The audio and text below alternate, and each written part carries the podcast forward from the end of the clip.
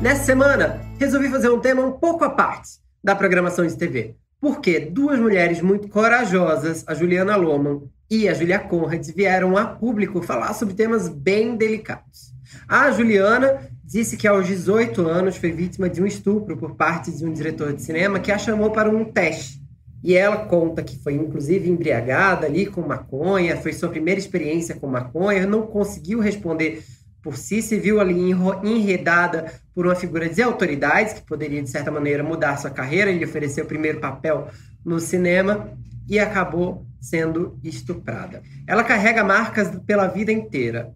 A Juliana fez um desabafo muito corajoso no site da revista Cláudia, ganhou o apoio de várias atrizes.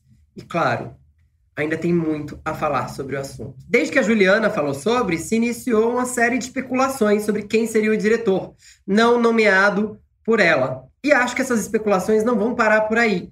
Não no que diz respeito exatamente a esse caso somente. Acho que vários outros casos serão trazidos à tona. A Julia Conrad, que também é uma atriz muito famosa pelas novelas que fez, confessou que sofreu estupro enquanto era casada trouxe à tona ainda uma intimidade de casal, uma intimidade muito delicada de ser falada, porque muita gente acha que relações sexuais entre parceiros casados ou em relações estáveis são normalmente consensuais. Ela demoliu essa ideia. Não são, e de fato existe esse tipo de abuso.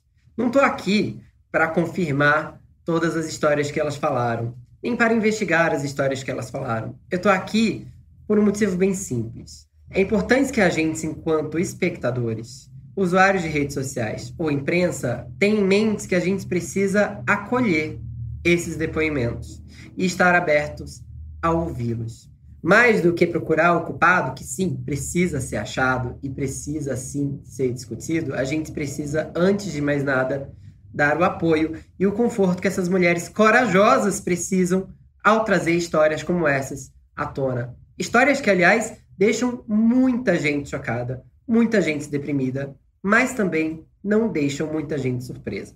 A gente sabe que desde os anos 70 e 80 existe um mito do teste do sofá, ou de autores e diretores que tirariam vantagem de alguns atores. Esses protocolos têm sido mudados ao longo dos últimos anos, especialmente depois do caso José Maier, que virou, digamos assim, um marco para o movimento Me Too brasileiro um movimento semelhante ao que aconteceu lá nos Estados Unidos e motivou as, as acusações contra o Harvey Weinstein.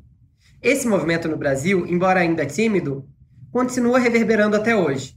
E as denúncias trazidas por Juliana e Júlia são uma grande prova disso. Eu andei conversando com alguns profissionais é, de bastidor e muitos acreditam que essas denúncias não vão parar por aí, não, viu? Eles acham que outros casos serão trazidos à tona. Parece que a gente está vendo a ponta de um iceberg no que diz respeito a abusos contra mulheres, especialmente mulheres famosas. Eu acho que está na hora de a gente passar esse prato a limpo, de a gente tirar a prova dos nove e dar a voz a essas mulheres. Acho que está mais do que na hora de emissoras de TV reverem de fato seus protocolos de segurança e não permitirem que isso aconteça. E que emissoras, não somente, mas aliadas a produtoras de seriados e de cinema, também deem voz a essas mulheres. E não contratem mais os profissionais abusadores. Sim, porque depois de acolher esses depoimentos e de ouvir o que essas mulheres têm a dizer, é preciso responsabilizar e punir os culpados. A gente espera que esses nomes venham à tona e venham à tona com investigação séria, em cima deles. Não adianta somente criar-se um tribunal em redes sociais e não responsabilizar pessoas por atos criminosos. A justiça precisa estar atenta a isso também.